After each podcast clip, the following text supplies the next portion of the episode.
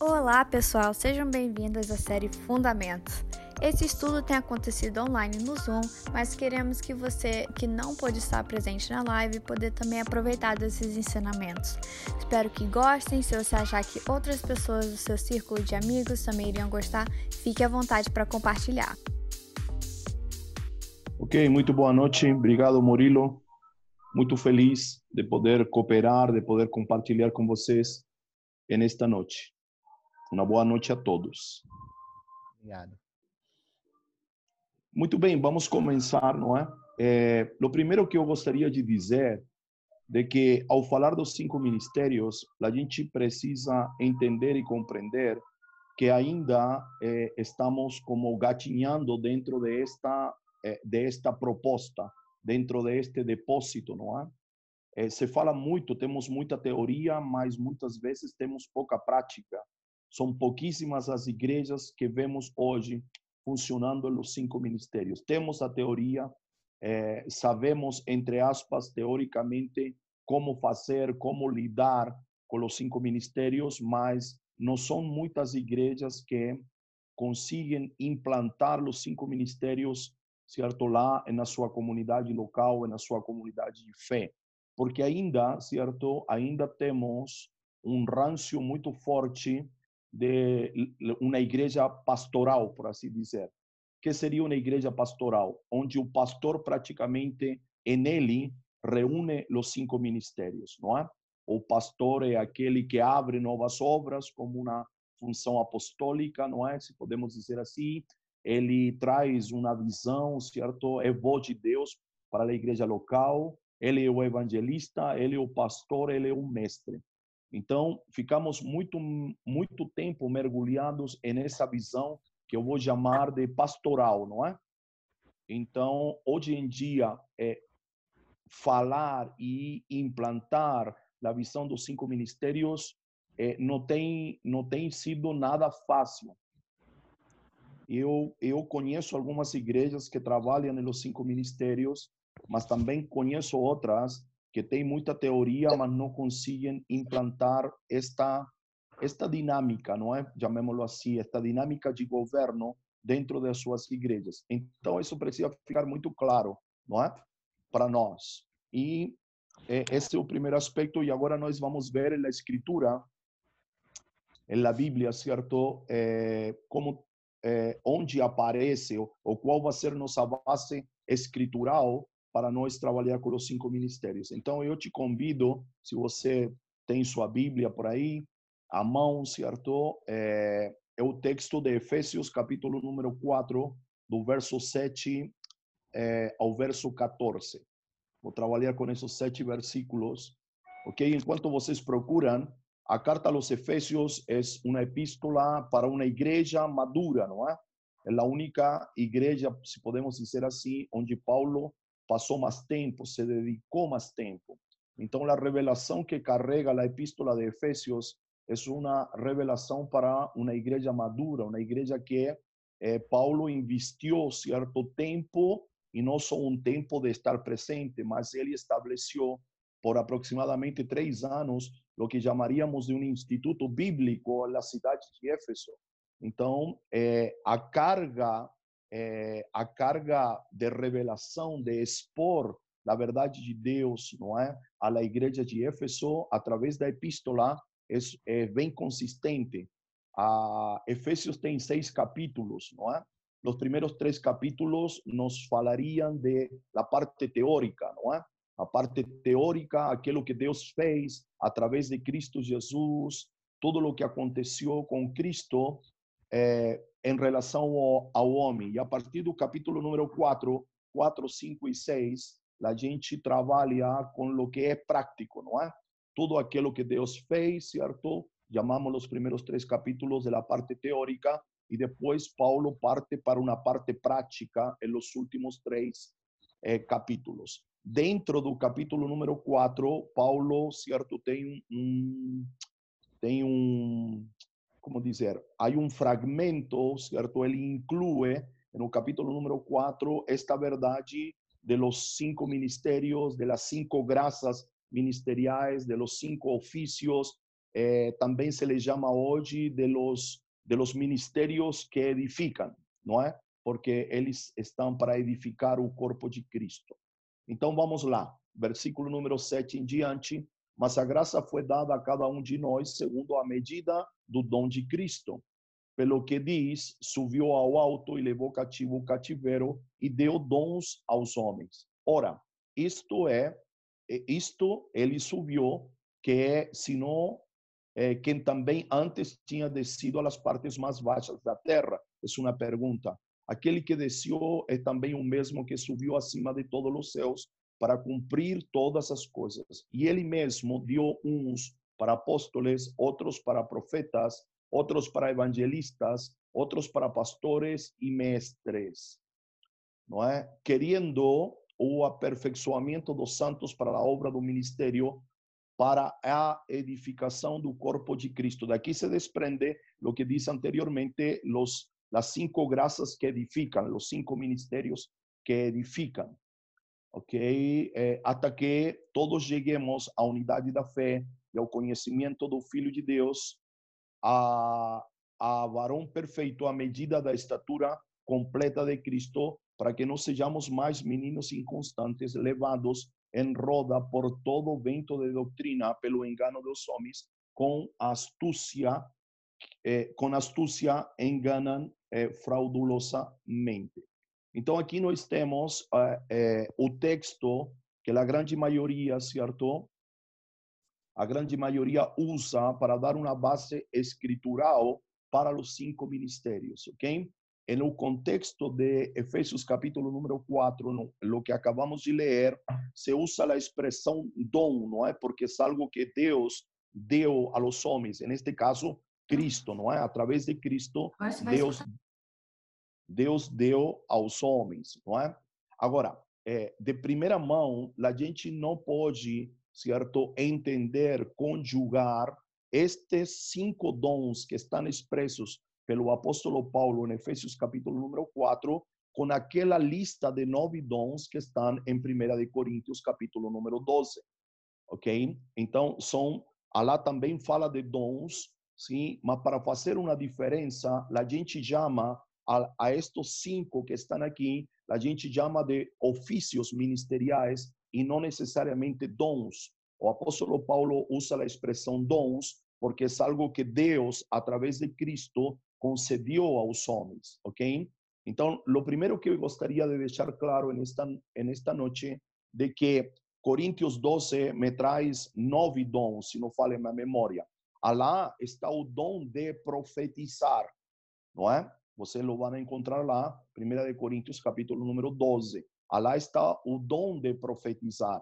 Aqui, certo, não necessariamente se refere ao dom de profetizar, mas se refere ao ofício do profeta. Ok? Mesmo que se use a mesma palavra, não estamos falando do mesmo. Ok? Os cinco ministérios, as cinco graças ministeriais, são aquelas impartidas por Cristo, e de aqui lo vamos a ver, Coríntios capítulo número 12, certo? São eh, os dons impartidos pelo Espírito, ok? Então, isto precisa ficar muito claro para você. Como começa este texto, não é? Este texto começa no versículo número 7, nos falando de um todo, certo? De um todo eh, que é repartido, por assim dizer.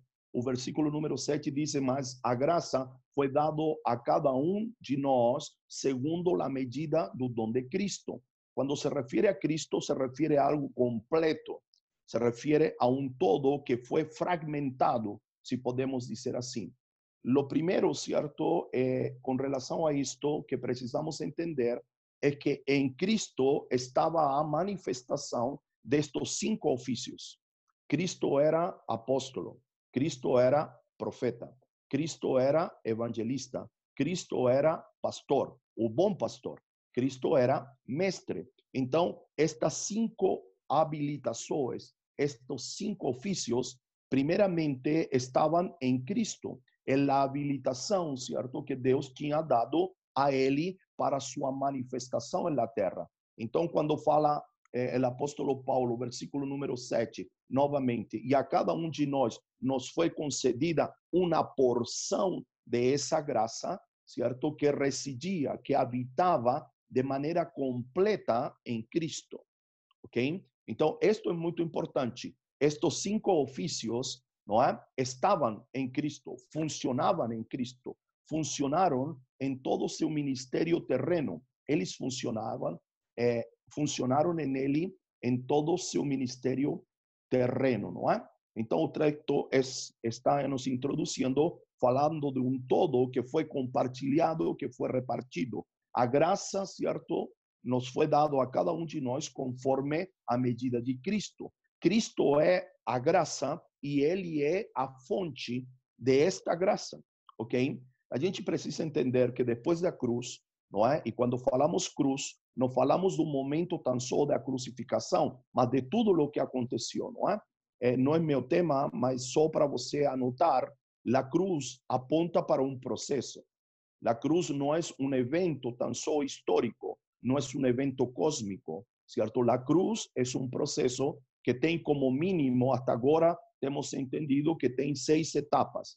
E eu vou enumerar as etapas. Primeira etapa, cruz. Segunda, morte.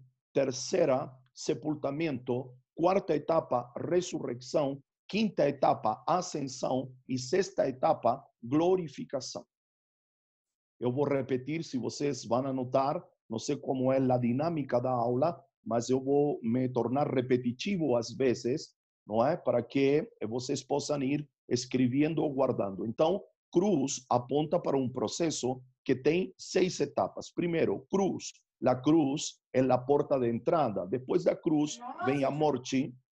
Depois da morte vem o sepultamento. Depois do sepultamento vem a ressurreição. Depois da ressurreição vem a ascensão e por último a glorificação.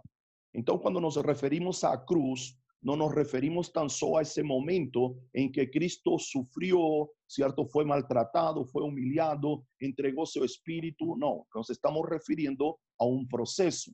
Quando Jesus disse: Aquele que quer ser meu discípulo, tome sua cruz e siga-me, ele está eh, falando de este processo. Ele está dizendo: Quer ser meu discípulo? Você precisa se submeter ao processo da cruz não é? Você precisa tomar a sua cruz, você precisa morrer, não é? Ao velho homem, você precisa enterrá-lo, você precisa ressuscitar no sentido da manifestação da vida de Deus, você precisa viver como ascendido, não é? Como uma pessoa que está assentada em lugares celestiais, como o apóstolo Paulo cita em los Efésios, capítulo número 2, e agora tudo o que você faz, toda a manifestação tem que trazer glória para o nome do Senhor. E aí se completam, certo, as seis etapas da cruz que se manifestaram em Cristo e precisa se manifestar em cada cristão, em cada novo nascido, em cada santo, não é?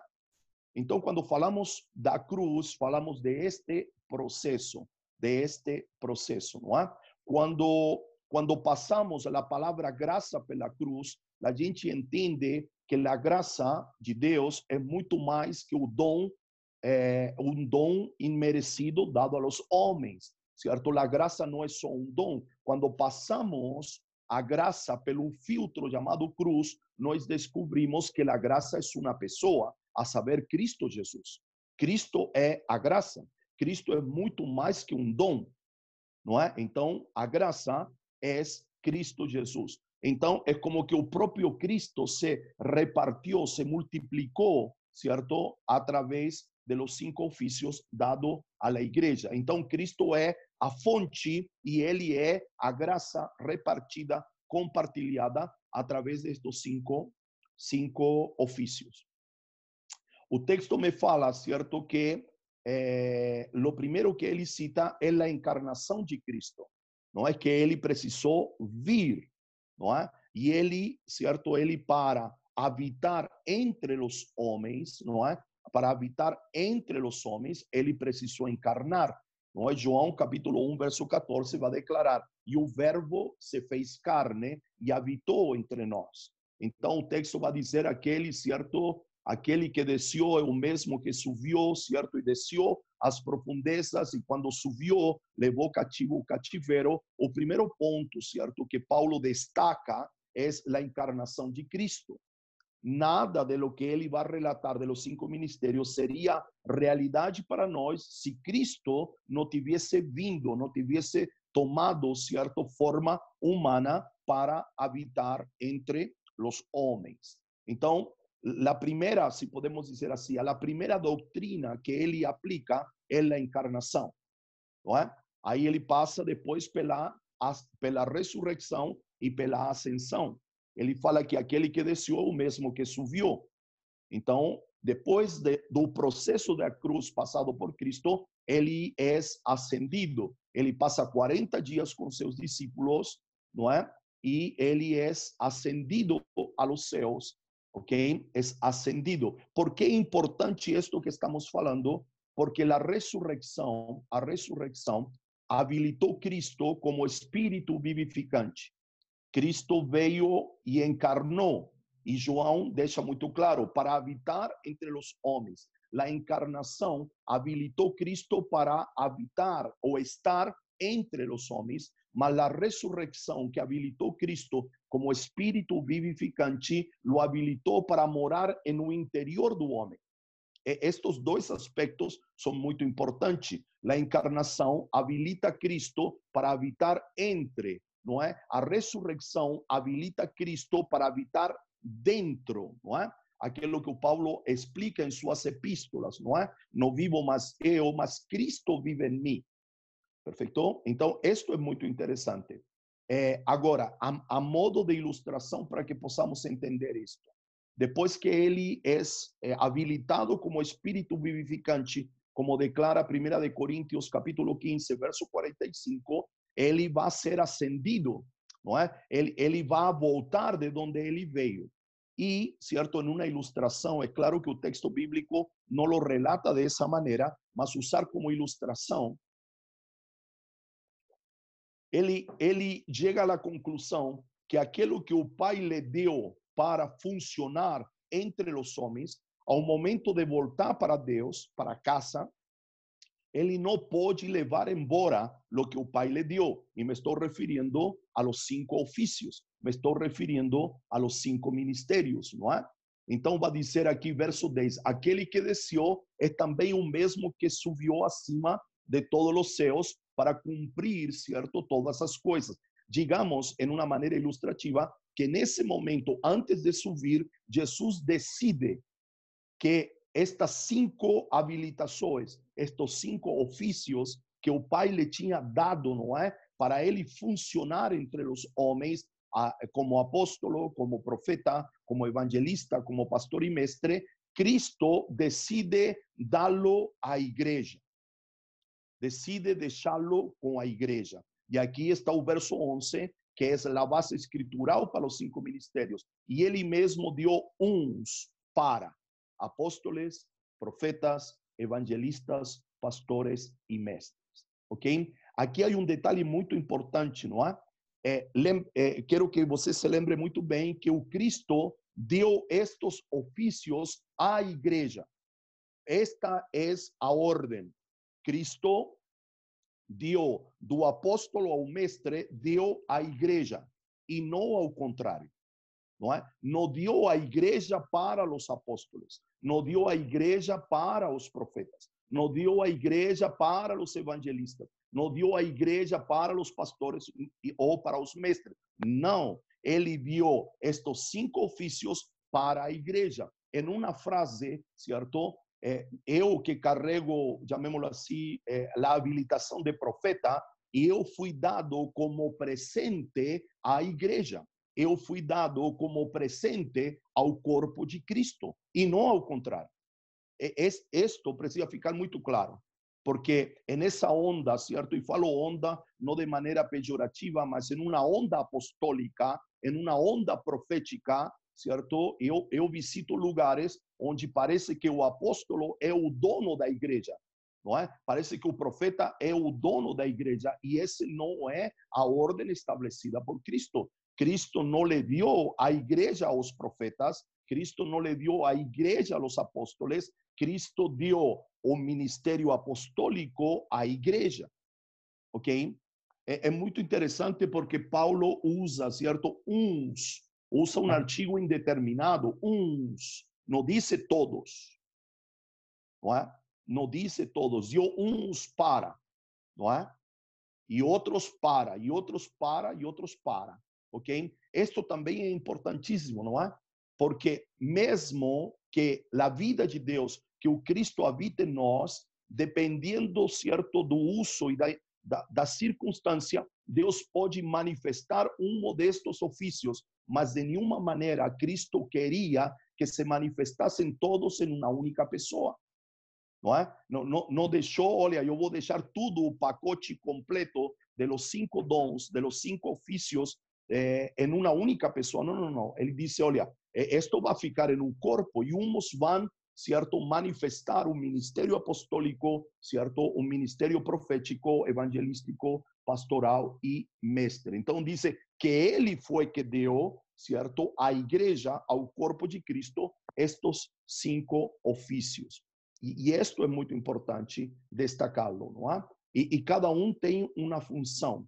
Um aspecto importantíssimo de tudo isto, não é? É você entender hoje em dia, não é? a, a tudo chamamos de ministério, não é? Você vai numa igreja e ela está dividida de maneira organizacional, não é? Um organigrama, certo? Ministério de homens, ministério de mulheres, ministério de crianças, ministério de jovens, e, e eu entendo isso. Mas você precisa entender que a Bíblia, certo? A Escritura só tem cinco ministérios. Só cinco. Ok? E aí você pode se perguntar, não é? Primeiro, esses cinco ministérios estavam em Cristo. Então eu quero que você faça uma equação aqui, não é? Cristo tinha, o Pai lhe encomendou um ministério e Cristo repartiu, certo? Estas habilitações em cinco ministérios. Então, esses cinco ministérios dados à igreja são para que sejamos cooperadores do, do ministério que lhe foi dado a Cristo. Ok? Esto é o primeiro que precisamos entender. Eu não sei como você se encara mas você não tem ministério. Quem tem ministério aqui é Cristo. E eu fui chamado para cooperar, certo, com uma habilitação que Ele me dá, mas não para cumprir o meu ministério, senão eu sou um cooperador do ministério de Cristo. Ok? Isso precisa ficar muito claro. Perfeito? Eu, eu sou a Eva, não é? Vou usar essa ilustração. Lembra lá o primeiro Adão, certo? Ele precisou de, de uma companheira, de uma ajuda idônea, não é? De alguém que o ajudasse a cumprir o propósito que Deus tinha encomendado a esse primeiro homem chamado Adão. Sim? Ok? Agora, o apóstolo Paulo chama Cristo do, do último Adão, não do segundo, do último, já igual que o primeiro Adão, Cristo trazia em si a sua Eva, por assim dizer, que é a igreja. De la mesma maneira como surgiu a Eva, certo, lá no livro de Gênesis, tirando, certo, eh, do, do costado do Adão, de la mesma maneira, certo, a igreja se manifestou quando Cristo foi vazado, ferido em seu lado, e de seu lado, certo, saiu sangue e água, ou aí a igreja nasceu ela se manifestou mais adiante e a igreja ela se manifestou para cooperar com Cristo. Então, eu por onde passo as pessoas dizem assim: "Não, eu tenho um ministério. Ah, eu tenho isso". A gente não tem nada. Quem tem é Cristo. É? E porque Cristo habita em mim, certo? Ele me compartilha essa habilitação para quê? Para que eu seja um cooperador de seu ministério. Então, os cinco ministérios trabalham la igreja, certo? Para que o Cristo possa cumprir o seu ministério. Está acompanhando? Isto é muito importante que lo entendamos. Por exemplo, eu não tenho, é, é dizer, eu me movo em um ofício profético mas eu não tenho um ministério profético, porque o que em mim se manifesta é o ministério profético do Cristo, porque Ele me deu dele, da sua graça, e eu manifesto. Não sou eu o profeta, mas o que surge é o Cristo profético que habita em mim, é a vida de Deus que habita em mim. Está acompanhando? Isso precisa ficar muito claro. O profeta aqui não sou eu, não é? É a vida de Deus que se manifesta como profeta, porque esto estava em Cristo e esto me foi otorgado por Cristo. Então, por exemplo, se há alguém que é um apóstolo, o que ele está manifestando é o Cristo apostólico. Quando eu profetizo, estou manifestando o Cristo profético que habita em mim, ou o Cristo profeta, e assim por diante. Perfeito? Lo temos claro? Sim? Perfeito. Então, estes cinco ministérios são dados à igreja, ao corpo de Cristo. E aqui vou fazer um parênteses para não entrar já no versículo número 12, certo? Que nos vai dar como a visão, certo? Qual é a função, para que foram dados. Aqui vai me descrever o passo a passo, por assim dizer, qual é o objetivo destes cinco ministérios. Mas aqui eu quero me deter para poder definir, se podemos dizer assim, de uma maneira bem simples, não é?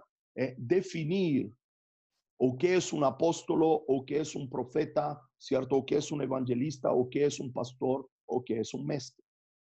Ok? Então, apóstolo, certo? Bem, certo? Eu anotei por aqui, eu fiz uma guia para eu não me perder. Passamos pela cruz, uns para apóstolos. Ok. A palavra apóstolo provém de uma palavra grega que significa, o que uma palavra grega chamada aposto, apostelo, que significa enviado, aquele que foi comissionado, ok? Então, um apóstolo é um enviado com uma tarefa específica. O apóstolo Paulo, nas suas epístolas, ele trabalha um pouquinho com a seguinte nomenclatura. É, o apóstolo é semelhante a um a como um embaixador, alguém que é enviado para representar alguém em outra jurisdição, em outra geografia, em outro território. Ok? Então, o que define um apóstolo é um enviado. Ok? O profeta é alguém que se torna o porta-voz, não é? É por onde Deus é um dos meios que Deus usa para comunicar a sua voz e fazer conhecida a sua vontade, não é? O evangelista é aquele que comunica, certo? As boas novas, o evangelho, aqueles que estão fora. O pastor é aquele que ser-se cuidado e um mestre é aquele, certo, que anuncia o evangelho a los que estão dentro. Ok? E aqui eu me vou permitir novamente passar a palavra evangelho pela cruz, não é? O que é o evangelho? Como conhecemos a definição do evangelho? O evangelho comumente é conhecido como a boa notícia. Não é que é o evangelho? As boas novas de salvação, ok? Passamos esta verdade do evangelho pela cruz e nós vamos a dar conta que o evangelho não é só um conceito, o evangelho não, não é uma doutrina, mesmo que contenha doutrinas não é? O evangelho não é uma norma, mesmo que contenha normas. O evangelho, ao igual que a graça, é uma pessoa, a saber, Cristo Jesus. Cristo é a boa notícia de Deus dada aos homens. Cristo é a boa notícia. Então, por isso definimos que o evangelista, ele prega o evangelho a los de fora e o mestre prega o evangelho a los de dentro porque o evangelho, se é uma pessoa, ele continua sendo, ele precisa continuar sendo pregado, ele continua, eh, ele precisa continuar sendo a, a, ensinado, não é? Estes dias atrás, certo? Aqui no Brasil, já dias, já bastantes meses atrás, no Brasil, certo? Acredito que vocês ouviram, se fez um evento chamado Descen, não é? Se reuniram em vários estádios não é? E liberaram a geração para pregar o evangelho a los que não o conhecem, ok? E não tenho nada contra isso, mas minha pergunta é: se todos pregam o evangelho para fora, quem prega o evangelho dentro? Porque os que estão em nossas comunidades de fé também precisam conhecer a Cristo não é? É decir, os que estão fora precisam conhecê-lo porque nunca lo conheceram, mas os que estão adentro precisam continuar conhecendo o Senhor. Como disse o profeta Oséias, é tempo de conhecer e de prosseguir em conhecer o Senhor. Com esto não estou dizendo que não se façam empleitadas missionárias para alcançar os perdidos. Não, sino que temos dois objetivos. Se pregarmos só a los de fora no, e não nos preocupar de dentro, nós teremos uma igreja, uma comunidade de fé enfraquecida que não conseguirá dar estrutura para aqueles que vão para fora. Não é? Se você ver na figura do apóstolo Paulo, o apóstolo Paulo trabalhava com a igreja local, certo, para poder, certo, pregar o evangelho a los de fora, mas ele nunca descuidava pregar o evangelho a los de dentro. Ele sempre pregava o evangelho a los de dentro. Um parênteses, fecho parênteses. Então, o, o apóstolo é aquele que é enviado. Hoje nós lhe atribu atribuímos algumas outras características. Enviado para abrir novos frentes, não é? É alguém que estabelece, é alguém que fundamenta, certo? É alguém que abre uma comunidade. Eu, eu, Dario, aqui eu, eu defino como a principal característica apostólica, certo? Aquela que Paulo expressa a los Gálatas, capítulo 4, versículo 19. Paulo a los Gálatas, no capítulo 4, verso 19, ele declara: Filhinhos meus, pelos quais eu sofro novamente dores de parto, para que Cristo seja formado em vós. Para mim, Dario, a principal característica de um apóstolo não é se sai a outra nação e estabelece uma igreja ou tem muitas igrejas a cargo, não é? Para mim, a principal função apostólica é formar Cristo no interior das pessoas. Para mim, não é? Então, para mim, já dentro desse contexto, é, Cristo, é, o apóstolo, não, não é necessariamente aquela pessoa, não é que tem é, toda essa essa incumbência, nomenclatura. Ele pode fazer tudo isso, mas ele tem que fazer tudo isso para quê? Para que Cristo seja formado em é, formado em las pessoas, não é? Como é medido, sabe? Você precisa entender que como Deus mede uma comunidade, uma igreja local, não é quantas pessoas tem. Deus não mede assim uma comunidade de fé. Certo? Como Deus mede uma comunidade de fé. E lo vamos ver aqui. Quão crescido está seu filho no interior das pessoas. Deus mede por maturidade. Deus mede por desenvolvimento, não por quantidade. Quem usa a quantidade sou eu. Ah, eu tenho uma comunidade de fé com 500 membros. Ah, joia. Sim, mas a pergunta não é quantos membros tem, sino quanto de Cristo está formado naquelas pessoas. Essa precisa ser a pergunta, não é? Eu vou te dar algumas ilustrações. Não, não gosto de definir muito, mas é, é, prefiro dar ilustrações. Primeiro, o apóstolo, como vê a igreja? O apóstolo vê a igreja como um exército certo? E sua voz de ordem é avançar e conquistar. É assim que eh, o apóstolo vê a igreja, como um exército. O profeta, como vê a igreja, não é?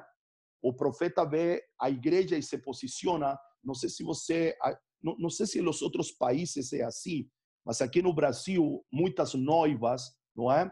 é não sei se contratam, compram vestido de noiva, certo? E trazem consigo um estilista, um costureiro, não sei se é, se que se chama, e, e ele lo vai, la vai acompanhando no dia do casamento. Então ele disse: Olha, esse sapato combina, esse sapato não combina, esses brincos não estão alinhados com o vestido, é aquele que arruma, certo? Ou não sei como se chamaria, a parte de atrás do vestido, é aquele que está preocupado de los mínimos detalhes. Então eu costumo ver, certo? Eu costumo dizer que o profeta é esse estilista, esse costureiro chato, que praticamente, aparentemente, não está nada bom para ele. Olha, esse brinco não combina com o vestido, esse colar não combina, certo? Sua maquilhagem não combina. Então, o, o, o profeta é como um pouco o cri-cri da coisa.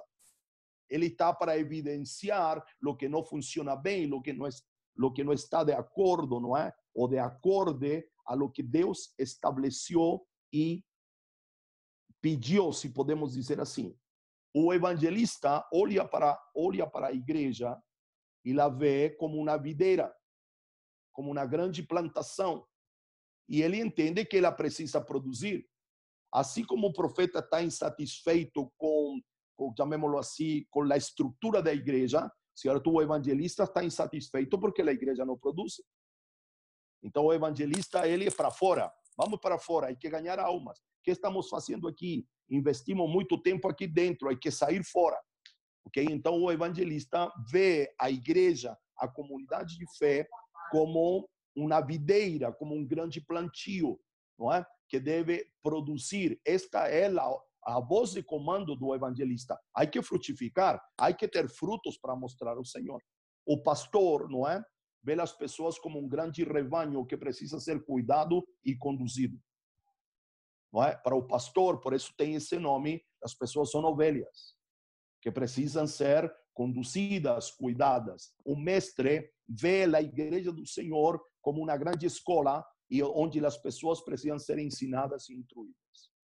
Em resumo, os cinco ministérios cuidam da comunidade de fé. Os cinco ministérios cuidam da igreja do Senhor. Todos cuidam. Não é? é um erro dizer que só o pastor cuida. Não é? Alguma pessoa diz, não, mas nesta igreja precisa um pastor porque ninguém cuida ninguém. Não, não. Dizer, o apóstolo cuida apostolando, o profeta cuida profetizando, o evangelista cuida da saúde integral da igreja local, certo? Evangelizando. O pastor é o único que cuida cuidando. O mestre cuida ensinando. Agora, lo, lo que amarra estos cinco ministerios é a palavra cuidado. Todos precisam cuidar. Porque hoje em dia, certo, há um, há um estigma. Não, quem cuida é o pastor. Não, não, não, todos cuidam. Não é? Todos cuidam com seu ofício. Insisto, o apóstolo cuida apostolando. Não é? é? necessário estes cinco componentes, certo? Estes cinco ofícios, estes cinco elementos precisam estar no corpo de Cristo, precisam estar na comunidade de fé. Não é? Eu, eu pessoalmente, não é? Eu, eu, eu cuido de, de, um grupo de pessoas, certo? Tenho a responsabilidade de uma comunidade de fé, não é? E, e eu não consigo ver, não consigo entender como uma comunidade de fé é, funciona, chamémoslo assim, é, se vê saudável se não tem um contato com as nações da terra. Não consigo entender. Porque o contato com as nações da terra, certo? É o contato apostólico dessa igreja. Não é? Agora, observe, uma igreja não, não é apostólica porque tem um apóstolo. Ok? A igreja sempre foi apostólica. A igreja sempre foi profética. Está acompanhando? Ah, agora nós somos apostólicos porque temos um pastor. Não, há muitas comunidades de fé que não têm um apóstolo, mas são apostólicas. Me está acompanhando porque o apóstolo não torna a igreja apostólica. A, a igreja apostólica, a igreja sempre foi apostólica. Sempre foi, certo? O apostólico é, é a sua genética da comunidade de fé, da igreja, certo? Qual é a genética da igreja? A genética da igreja é apostólica e seu caráter sempre foi profético. Isso não é de agora. Ah, é que do ano, a partir do ano 2000 surgiram os apóstolos, ficaram em auge os profetas e agora somos uma igreja apostólica e profética. Eu tenho uma boa notícia, uma má notícia. A igreja sempre foi apostólica e profética porque não é certo os apóstolos e profetas que colocaram essa característica, mas o Cristo apostólico e profético que nos deu a igreja, a igreja em, na sua genética sempre foi apostólica. E em seu caráter sempre foi profética. Me está acompanhando? Então, uma comunidade de fé não é apostólica porque tem um apóstolo certo? É dizer, pode ter um pastor, mas a igreja é apostólica. Então, eu, eu me pergunto, como uma igreja pode ser saudável se ela não tem contato com os perdidos, se não tem contato com as nações da terra? Aonde está o apostólico dessa igreja? Ah, o apostólico está em abrir novas comunidades. Será? Não é? Será? Então, os cinco ofícios precisam estar bem coordenados e bem ajustados para que a igreja, certo, como um todo e a comunidade de fé local avancem e cresçam de maneira saudável. Ok? Eu tenho outra ilustração aqui, não é? Acerca dos cinco ministérios. Melhor que definir, acredito que quando ilustramos, cada um pode tirar suas próprias conclusões de lo que seja, certo, cada ofício. Então, como funciona um barco em alto mar? Um barco, certo, tem toda uma estrutura, certo, tem um mastro central onde há, certo, como como um balcão chamado do ninho da gávea, não é? Onde vai aquele que observava a distância e tem marinheiros, não é? Vamos dizer que este é um barco de pesca.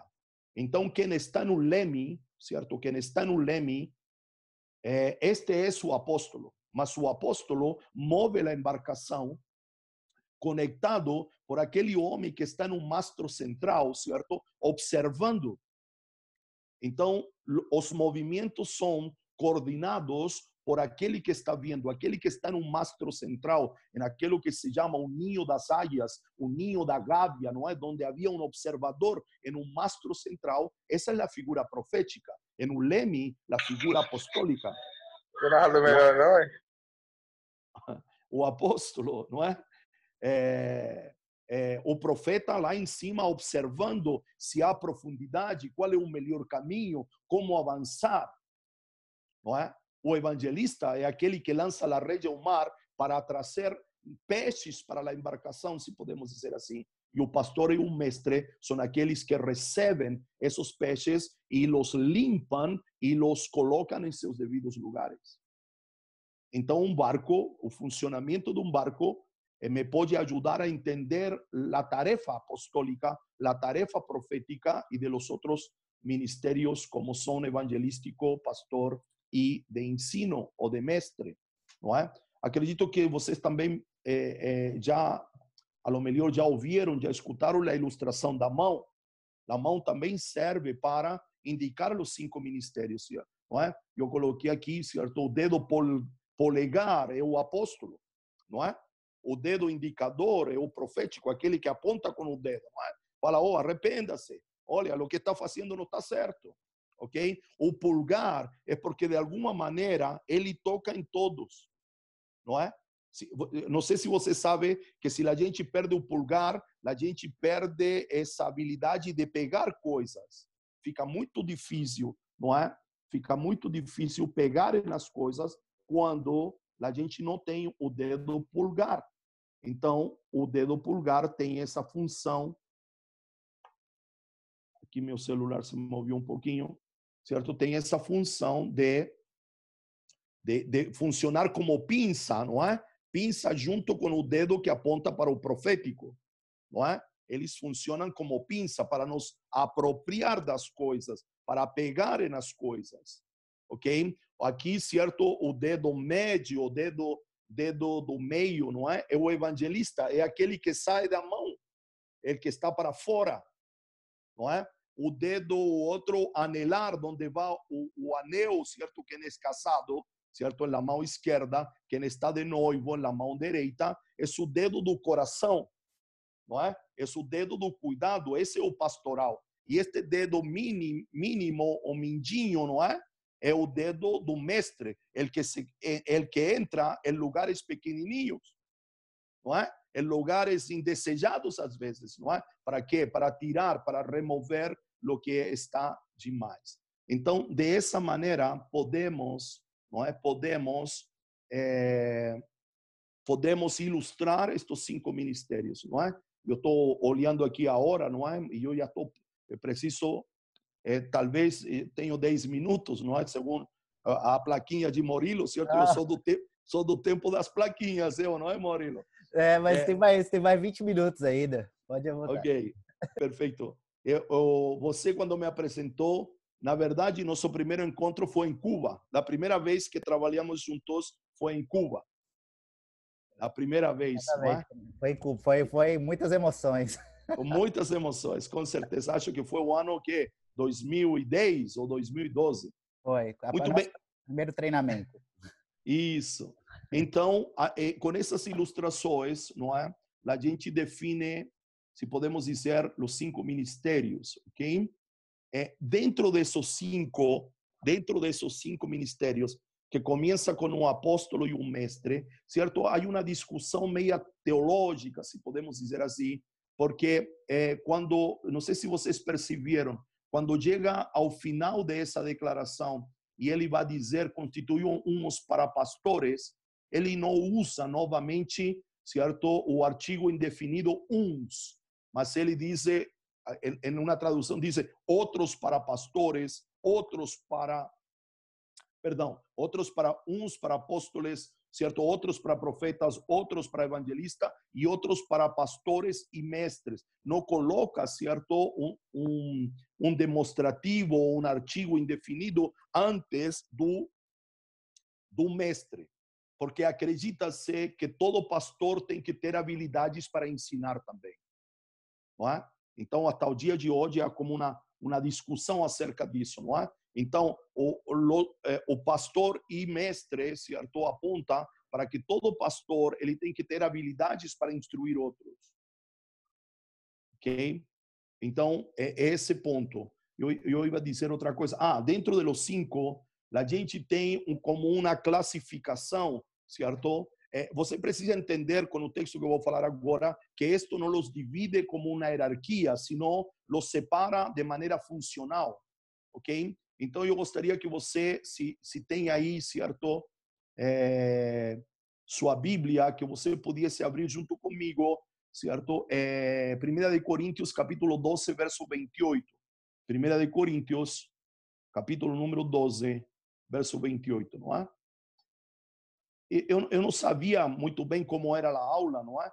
Então, eu, eu, eu fiz aqui um esboço para mim não é? Mas em, em, uma próxima oportunidade, talvez eu possa ter uma, uma melhor maneira de comunicar esses textos para vocês. Eu estou vendo aí que o Murilo, certo, tá, tá colocando algumas anotações e eu agradeço ele, não é? Então, observe, é, 1 de Coríntios, capítulo 12, verso 28, o mesmo apóstolo Paulo, o mesmo que escreveu é, o que está em Éfeso, a carta aos Efésios, ele disse assim: e pôs Deus na igreja, não é? Primeiramente, essa palavra no grego é proton, certo? Primeiramente quem? Apóstolos. Em segundo lugar, profetas. Em terceiro lugar, mestres e depois milagres, certo? Dom de cura, de socorros, de governo e de variedade. Esse governo é liderança. Em outra tradução, certo? Variedade de línguas. Mas ele enumera primeiro apóstolo, segundo profeta, terceiro mestre e depois outros ofícios, outros ministérios, ok? Então você precisa entender que desses cinco há esses três que estão aqui, certo? O apóstolo, o, o apóstolo, o profeta e o mestre, a gente chama de dons de governo, não é?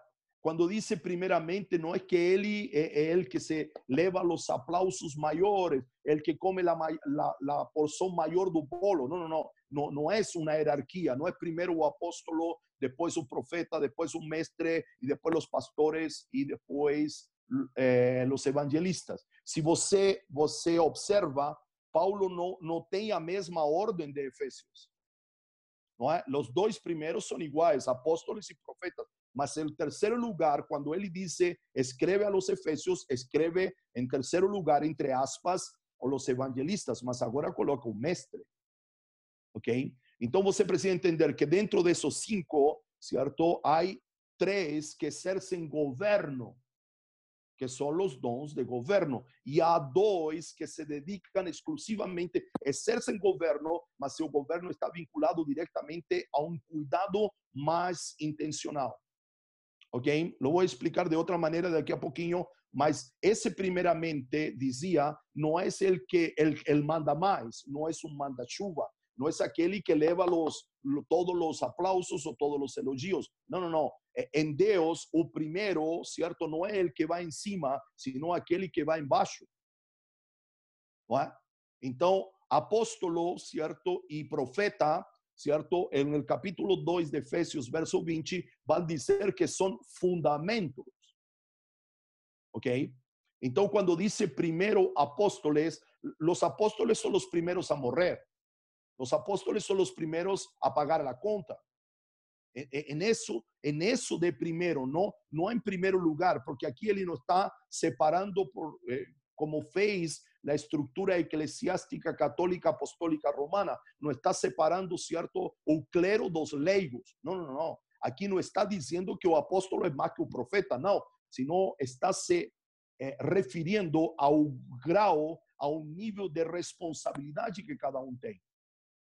Ok? O apóstolo Paulo lo explica de outra maneira, certo? A los tessalonicenses, ele diz assim: Eu me acheguei a vós como pai e como mãe. Não é? Então, ele explica muito bem isso. Então, esses três primeiros seriam como a figura do pai. Não é? Em uma casa, o pai é aquele que vota ordem, é aquele que diz: Olha, menino, tem horário de chegar, tem, tem horário para fazer as coisas. Me estão acompanhando? Então, esses primeiros que exercem governo, não é que a mamãe não exerce governo, mas é o pai que coloca os pingos e os cis, ou deveria colocá-los dentro de um modelo familiar provindo do céu, não um matriarcado, não é? Mas o, o desenho de Deus para a família é que o pai, certo, seja o que estabelece limites, seja, certo, el que dice, se pode isso, se pode aquilo. Então, esses três ministérios, apóstolo, profeta e mestre, são os que exercem governo. O pastor e o evangelista se, seria assim como a mãe, não é? Que exerce cuidado, carinho, certo? Pro, provê a alimentação, me está acompanhando? A nutrição. Então, dentro desses cinco, dentro desses cinco, estão os que chamamos dons de governo, y están, ¿cierto?, los demás que ejercen cuidado de manera explícita y puntual.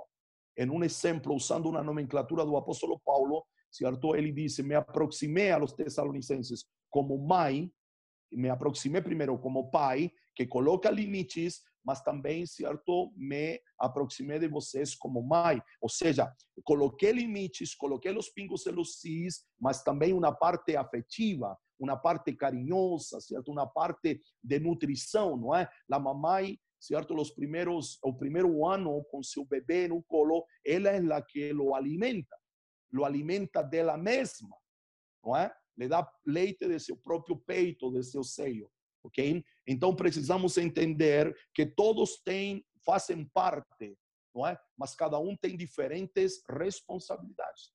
Lo que muda aqui são as responsabilidades. Não muda que, ah, então o apóstolo é mais que o profeta, o profeta é mais que o apóstolo. Não, não, não. São, estão todos dentro em uma, em uma mesma posição, mas cada um tem responsabilidades diferentes de acordo à sua função a cumprir.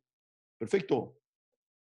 Como já eh, tem alguns, já vamos nos encaminhando para o final, eh, eu queria abordar o verso de número 12 o verso número 12 diz que estes cinco ministérios são para aperfeiçoar os santos, para a obra do ministério, para a edificação do corpo de Cristo, hasta que todos cheguemos à unidade da fé, ao pleno conhecimento do Filho de Deus, certo? A estatura de um varão perfeito, certo? A semelhança de Cristo Jesus. E aqui, certo? Eh, a gente precisa enumerar isto, não é?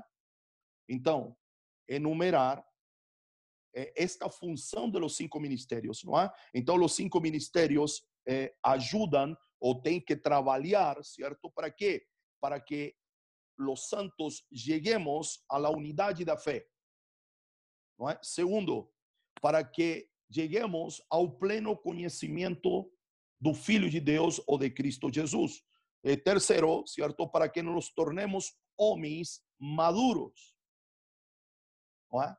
E quarto, certo, para que possamos alcançar, certo, a estatura de um varão perfeito, é? é a, é, a unidade implica, certo? A unidade da fé implica é, que tenhamos uma fé única, não é? Novamente, se passamos a fé pela cruz, a, fé é Cristo, não é? Que conheçamos Cristo como nossa fé. Não tenho tempo para te explicar o que é a fé, certo? Porque a fé é claro que é como nós estamos aprendendo, mas é muito mais, não é? Então, fé, unidade no pleno conhecimento de Cristo. Esta é a tarefa de todo novo nascido. Porque você faz parte de uma comunidade de fé para conhecer a Cristo. Que bom que vocês estão fazendo este estudo bíblico e eu espero, faço votos para que não seja um mero acumula, acumulação de conhecimento. É dizer, porque um estudo bíblico, estudar a Bíblia, estudar certos assuntos, só terá valia se este estudo me leva a conhecer a Cristo. Não é?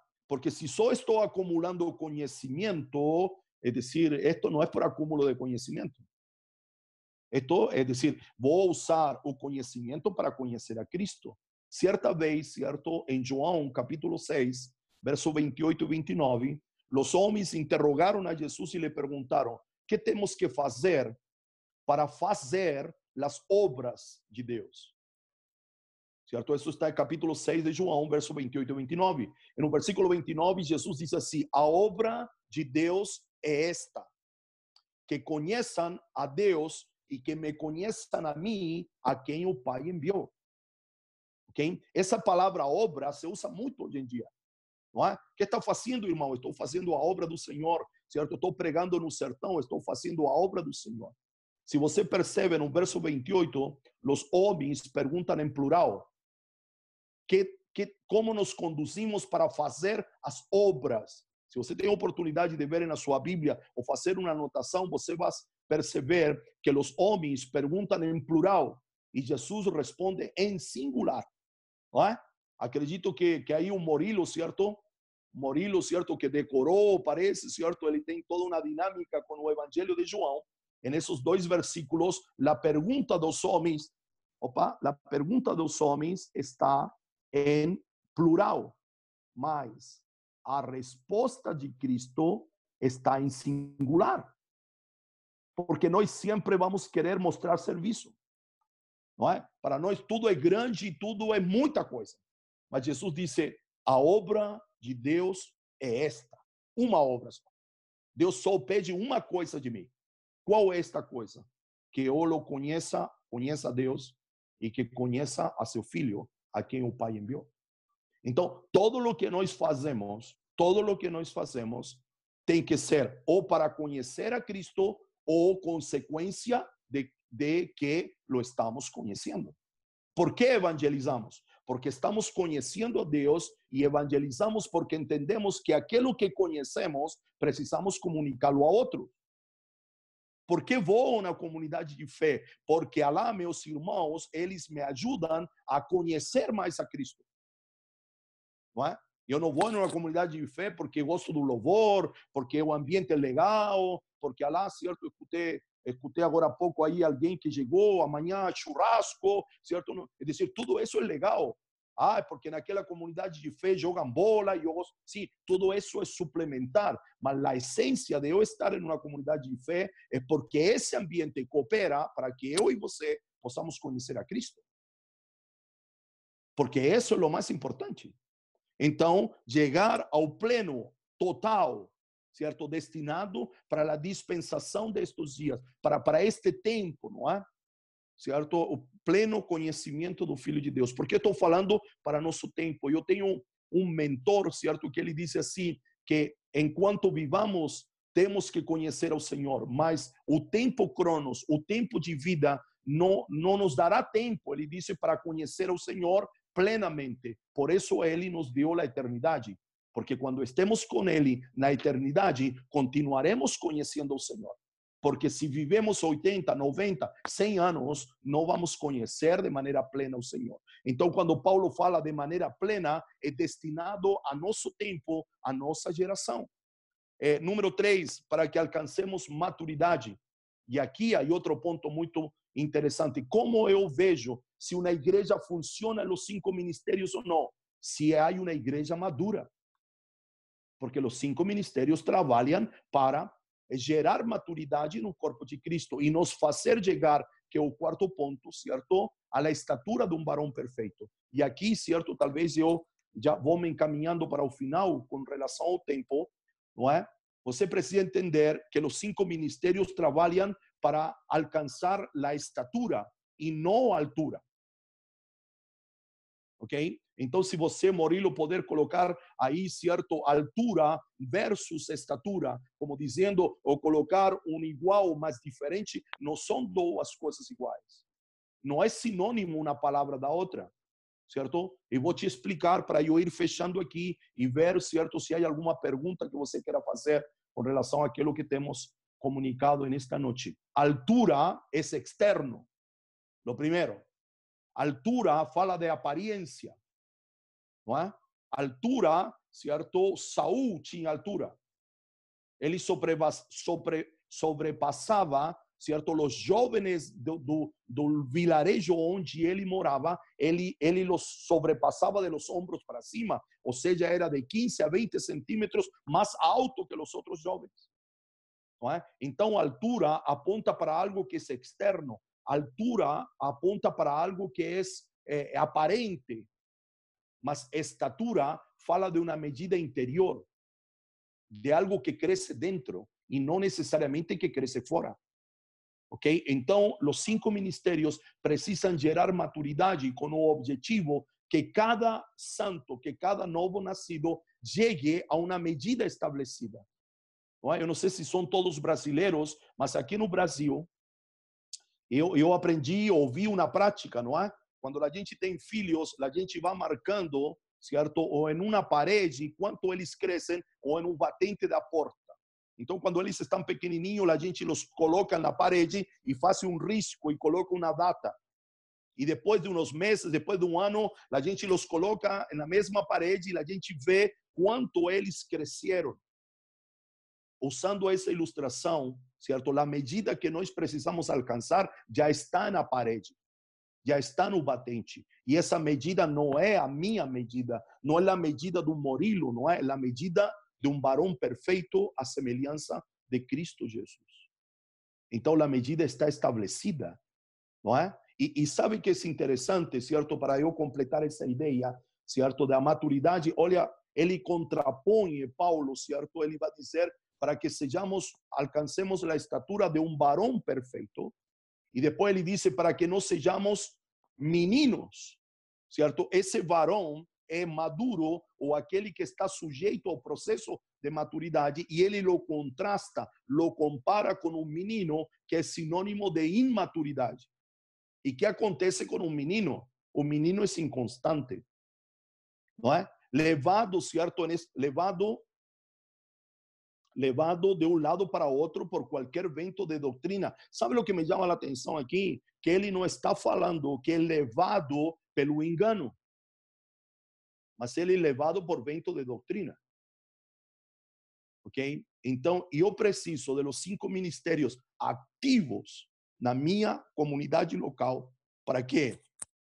Voltando aqui, não é? Para estes quatro pontos: unidade da fé, pleno conhecimento do Filho de Deus, alcançar maturidade, que, que significa alcançar a medida de um varão perfeito, a semelhança de Cristo. Voltamos novamente, para mim, para a principal função apostólica, para formar Cristo no interior das pessoas, ou seja, para que eles cheguem na marca estabelecida por Deus. Termino a aula, certo? Termino minha palavra para abrir para, para perguntas, de, destacando algo ele disse assim o apóstolo Paulo, até que todos cheguemos.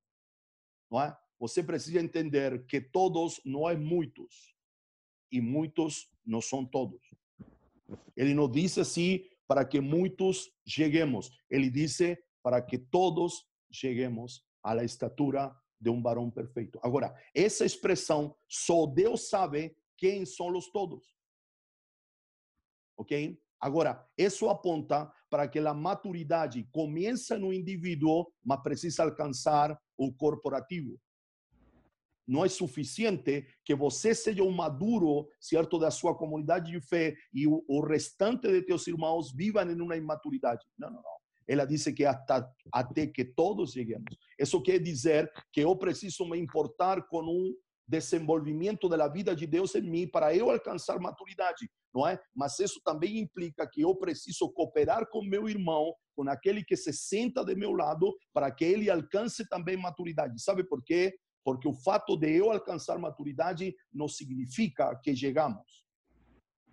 Porque só chegamos quando meu irmãozinho sentado do meu lado também esteja no processo de maturidade. Então, observe aqui, não é? O que você precisa saber hoje, não é? É que todos não é muitos. Opa. Tenho aqui um suporte que se está caindo. Que que você precisa saber que muitos não é todos e todos não é muitos. Hoje em dia muitos se preocupam por los muitos. Mas Paulo diz hasta que todos cheguemos à estatura de um varão perfeito. ¿Ok? Para Gedeón, los todos que ele precisaban no eran 32 mil, eran 300 só. De los 70 que caminhavam com Jesus, para assim dizer, para cumprir sua missão aqui na terra e depois, ele precisava só de 12. Esses eram os todos que Jesus precisava. Certa vez, 1 de Samuel, capítulo 14, Jonatas, filho de Saul, certo, eh, acometeu contra uma guarnição filistea. E o texto diz que tão só era Jonatas e seu escudeiro. Então, os todos de Jonatas eram um que ele precisava. Só um. Para Gedeão eram 300. Para Jesus eram 12. Estou tratando de expressar que, que essa expressão, até que todos cheguemos, depende do tempo e depende daquilo que Deus determinou que sejam todos. Então, todos é uma medida que varia, se podemos dizer assim, de acordo ao lugar, não é? de acordo aonde estamos. Não é? Então, que, fechando minha palavra de hoje, sim, eu digo que todos não são muitos e muitos não são todos que a maturidade que começa em mim precisa alcançar o corporativo, precisa alcançar o plural. O que começou em singular precisa alcançar o plural, porque não é suficiente que eu seja um maduro de minha comunidade de fé e o restante de meus irmãozinhos não alcancem maturidade. Paulo, certo, se esforçava para que todos chegassem à estatura de um varão perfeito, à imagem de Cristo Jesus ok? Eu vou terminar por aqui. Eu sei que há alguns cabos, talvez, que precisamos dar uma amarrada, não é? Muito obrigado, Mas, Dario. Muito obrigado. Vamos. Muito bom. É, eu creio que todos aqui podem concordar comigo. E nós temos algumas perguntas aqui. Ah, ah, nós temos algumas perguntas aqui. E uma é da Jane e a Dani fez duas perguntas e o Danilo também fez uma. Eu vou tentar. É, é, eu vou tentar fazer essas perguntas aqui e a da Nani eu vou tentar fazer duas em uma. A, a Jane falou que ela perguntou se tem como uma pessoa ser evangelista e mestre ao mesmo tempo, ter os dois ofícios, dois ministérios. Oh, eh, eu, eu, eu, vou te responder eh, primeiro com um exemplo bíblico, não é? Uhum. Paulo era apóstolo, mas também era um evangelista. Uhum. Ok? Paulo era um apóstolo, mas também era um mestre. Uhum. Ok? Agora, o que precisamos entender que sempre vai haver um, um ofício, certo? Observe bem, quando chamamos de mestre, não é alguém, certo, que ensina na escola dominical. Wow. Ok? Quem é o mestre de Efésios 4, 11 em diante? Um mestre, certo? O ofício de mestre é aquele que ensina e em seu ensino ele ativa outros para serem mestres também. Oh. Então, um mestre, certo? Um mestre de Efésios 4:11 não é só alguém que tem habilidades para ensinar. O ofício do mestre é alguém que é habilidoso para ensinar, podemos chamá-lo assim, mas também ativa outros que, que entendem que seu chamado também é para ensinar outros. Uau. Me, me está entendendo? Então poderíamos chamar, existe o, o dom de mestre, que é aquele que ensina tão só, e existe o ofício do mestre. O ofício do mestre em si, ele, ele, ele carrega a ativação de outros também. Uau. Perfeito? Então, eu acredito, por exemplo, Paulo tinha tinha seu ministério predominante, se podemos dizer assim, apostólico, mas de repente surgia o dom de ensinar, o dom de evangelista. Hum. Me está acompanhando? E quando falo do mestre, os cinco ofícios são assim: no es solo apostolar, mas activar cierto ministerio apostólico en otros. Este es un verdadero apóstolo. Un profeta no es solo aquel que profetiza, mas é aquele que activa un ministerio profético en otros también. Então, eu, por exemplo, eu eu me movo, certo, no ministério profético, mas também tenho habilidades de mestre. Então, eu acredito que, que, que são manifestações, ok? São os ofícios de Deus, mas um é o preponderante em você, é, é seu carro-chefe, por assim dizer. E os outros são dons que Deus te dá para complementar, para cooperar com esse ofício que se manifesta de maneira plena em você. Uau. Ok? Dessa maneira, responderia, certo? Com Paulo e comigo. Eu sou um profeta que, é dizer, eu termino profetizando, ensinando. Hum. Não? E ensino profetizando.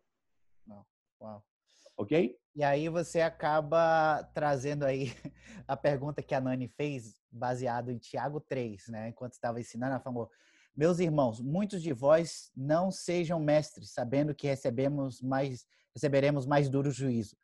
Ela está perguntando se isso tem relação que muitos devem ter o ofício ou para refrear quem acha que está pronto para ensinar e não tem ofício ou ainda não sabe que tem? Ela está perguntando. Eu acredito, Murilo, que se refere a quem acha que já sabe. Hum. Não necessariamente se é mestre ou não, senão essa pessoa, como diz o livro de Provérbios, é nécio em sua própria opinião. E não, eu já sei. Então ele está dizendo, não se achem que vocês já sabem. É dizer, a principal característica de qualquer pessoa, certo, novo nascido, é que ele tem que ter um, um espírito para aprender. Alguém já disse por aí que aquele que acha que sabe é porque não sabe.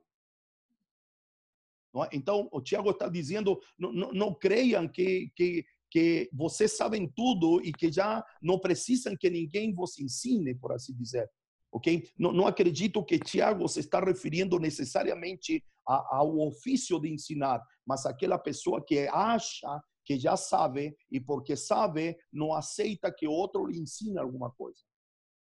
Uau. Ok? E a Nani também, né? A Nani está escrevendo, ela está em Recife. Agora já sei qual a Nani que está aqui.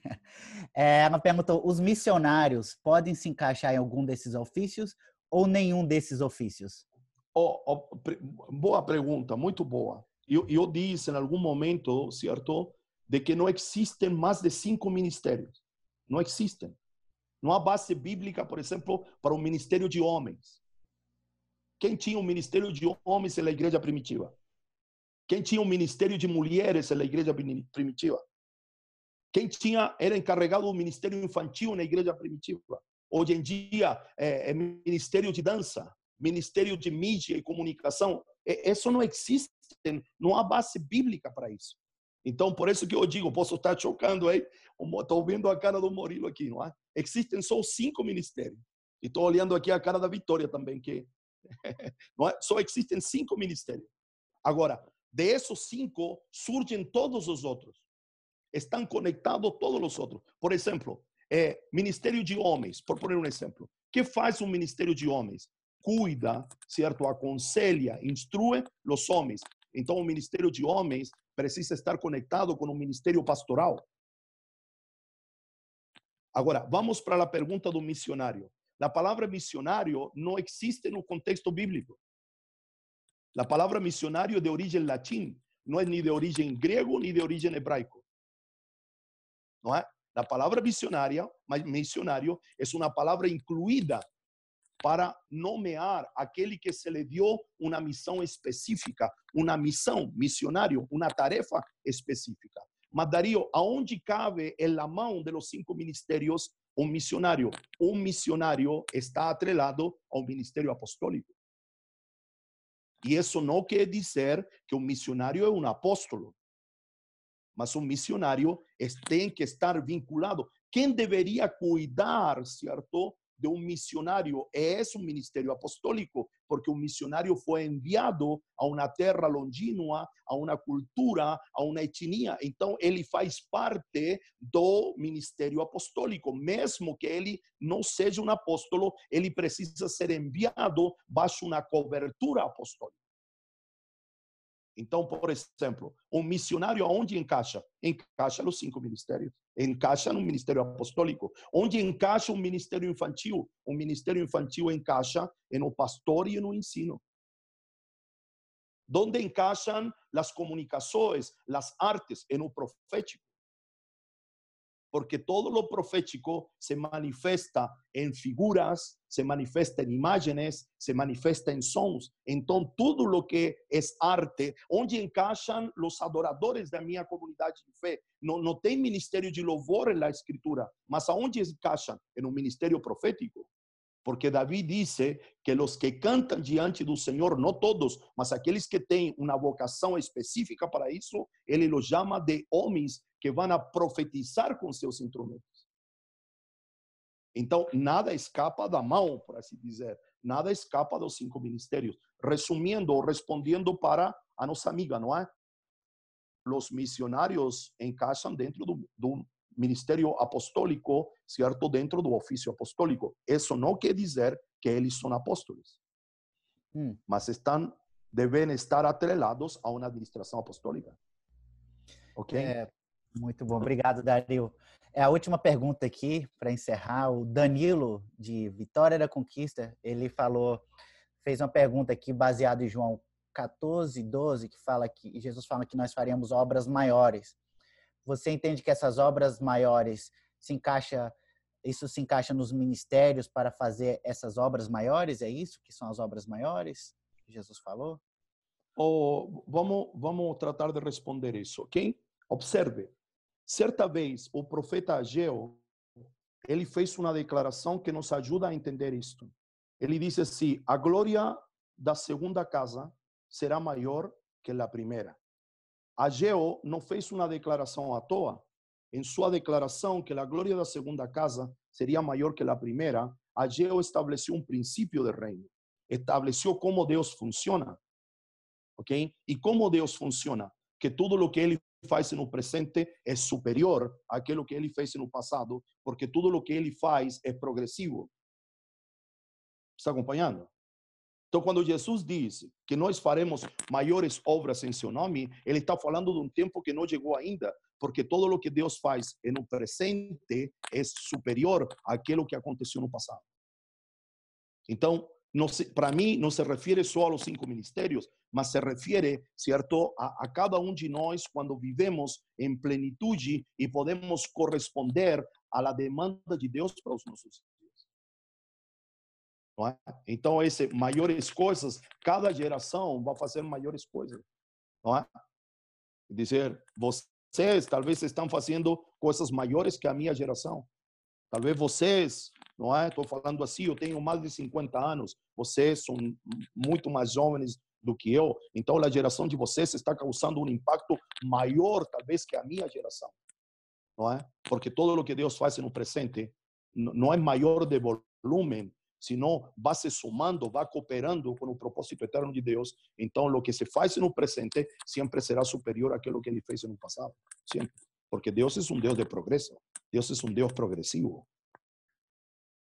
Então, responderia dessa maneira.